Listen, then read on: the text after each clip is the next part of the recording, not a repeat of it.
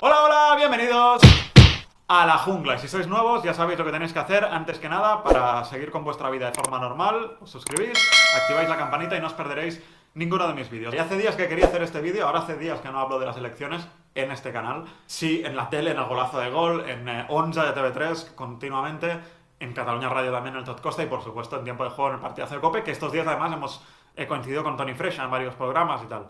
Y en este canal, a ver, que entrevisté la porta, os dejo por aquí y hemos hecho muchos vídeos, ¿eh? Pero no en esta recta final en la que entramos, que queda una semana, queda una semana para las elecciones. Y se está recrudeciendo la cosa, se está afeando como ya era previsible.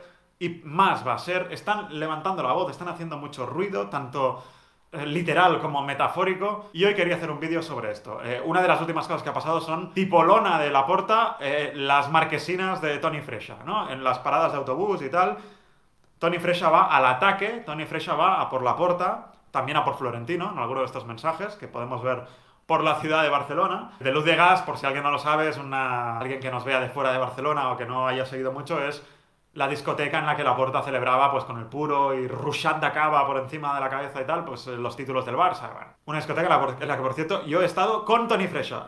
No, no juntos, pero saludándole. Hombre, Tony, ¿qué haces por aquí? Me lo encontré un día en Luz de Gas cuando iba con los compañeros de Raku, pero da igual. El tema aquí es que ha cambiado, o sea, de un tono, ¿eh? Que cordial era todo al principio y que no, no. Y esta, esta campaña. Hablo de todos, ¿eh? No hablo de Fresha, de La Porta y de, y de Fon. Luego iremos a Fon, que ojo el tema. Pero no, no, esta campaña va de, bueno, proyectos y tal, no sé qué. No va de fichajes. ¡Pam! El otro día, ¿cuál fue la noticia? El Barça puede fichar a Mbappé y Haaland. Ya lo dije en la tele, lo vuelvo a decir aquí. No me lo creo. Ojo, no estoy diciendo que Fresha mienta, no, no, no. Estoy convencido que Fresha dice la verdad y que Fresha es verdad que está trabajando para tener inversores que puedan, tener, eh, que puedan poner dinero en el Barça Innovation Hub seguro y en el Barça Corporate, que por cierto es un proyecto que yo conozco de cerca por temas que ahora no vienen al caso, mm, y os puedo decir que algunas de las ideas, como hacer un Netflix del Barça y no sé qué, lo tenían en la cabeza, sonaba muy bien y no está teniendo el resultado que ellos preveían y que ellos deseaban. O sea que Cuidado con eso, mm, si alguien pone mucho dinero, pues tendrá que poner también mucha mejora y mucho trabajo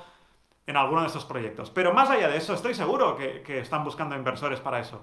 Ahora, en la misma frase, poner a Mbappé y Haaland en la economía actual del Barça, que es paupérrima, que no pueden ni pagarle el finiquito aquí que se tiene, que no pueden ni fichar a Eric García, que acaba contrato mañana y no lo puedes fichar. No me vendas, no me vendas que va a venir ahora un inversor bajado del cielo y tal, y te va a traer, si me dices que te va a traer a Lautaro, ok, que te va a traer a, Memphis Depay, vale, no lo quiero, pero bueno, vale, te creo. Pero no te va a traer a Mbappé y Haaland, no te, porque si el City no puede, o sea, si el, lo está si el PSG no puede, ¿cómo va a poder el Barça, hijo mío? Y si pudiera, en, en un auténtico ejercicio de generosidad por mi parte, vamos a poner que te creo que el Barça los puede fichar, ¿a cambio de qué? ¿Qué le vas a dar a ese inversor? No el Innovation Hub y el Barça Corporate, no le tendrás que dar el Camp Nou y, el color de la camiseta por los próximos 80 años, porque si no es imposible que el Barça pueda cometer una operación así. Pero es que luego, para acabarlo de rematar todo y hacerlo todo más divertido, los mismos que dicen, y esto vale también para Emily Rousseau, que en su campaña también dijo lo mismo, él solo habló de Haaland, pero luego añadió esto que voy a decir ahora, y que también añade Fresha, que es, te digo, por un lado, que no, el Barça con un inversor puede traer a Mbappé y a Haaland, no dijo los nombres de él así, pero le preguntó Basté por los nombres y dijo que sí, sí, ¿por qué no? Y tal. Entonces te dice que el Barça puede fichar a Mbappé y Haaland, y luego te dice que no, no, hay que hacer una rebaja salarial, ¿eh? se tienen que bajar el sueldo y tal. Entonces, ¿Cómo coño casa eso? Que a mí que me lo cuenten. Y se lo pregunté a Fresha en, directo en el, en el, partidazo y me dio una respuesta que no me, no me... O sea, mi pregunta no es que me lo expliques a mí, o al socio, sino directamente cómo le cuentas tú a Messi si se queda, que creo que no se va a quedar, pero bueno, a cualquier otro jugador de la plantilla importante, cómo le cuentas de, oye, bájate el sueldo a saco, pero mira, voy a, fichar a Mbappé y Haaland. Hombre, por favor. ¿Y Mbappé y Haaland qué van a venir? ¿Con el sueldo también rebajado? ¿Mm? ¿Van a venir con un sueldo que eh, les tiene que poner el Barça? Que en el City, en el PSG y en el Manchester United le dan más, pero no, van a venir aquí con un sueldo rebajado por el inversor este.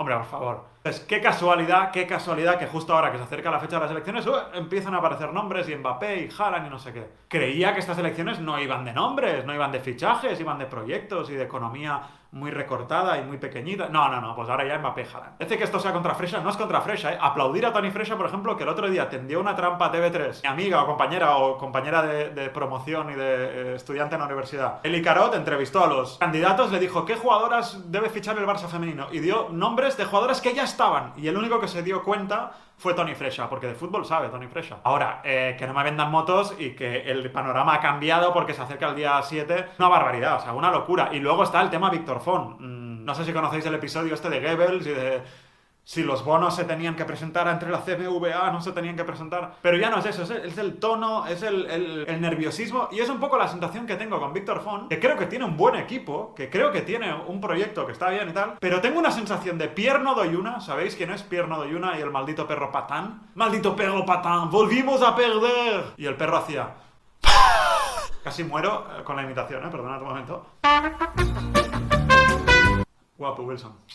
Bueno, son los de Wacky Races, ¿no? Los autos locos, eh, las carreras locas y tal. Que todo le salía mal, el pobre todo le salía... Pues a Víctor Font, desde que ha empezado la No la campana, la campaña, ya no sé cómo llamarle. vamos a decir, de la lona de la puerta hacia aquí. Es que todo le sale mal y antes también. Que si Piqué le tiene que eh, mm, peinar un poco la cresta en, Twitter. Gente que le pide que rectifique, que no sé qué. Jordi Cruyff que le da el apoyo al otro. Ficha Jordi Major, luego se da cuenta de una cosa que ha tuiteado Jordi Major, no le gusta y ya no le ficha. Ahora esto de Goebbels, no sé qué. Este, tienen cada día en Twitter peleas, no directamente Víctor Font y la pero... Eh, gente de la porta como Enric Masip o Xavi Sala y Martín con, por ejemplo, Antoni Basas, ¿no? En una pelea en la que yo no quiero entrar ni salir, pero para mí, yo como observador externo, creo que tiene toda la razón Sala y Martín y Enric Masip. Pero bueno, que es que si lo que dijo Goebbels es al revés, no dijo eso. No, pero tú que has querido decir, no, porque los bonos...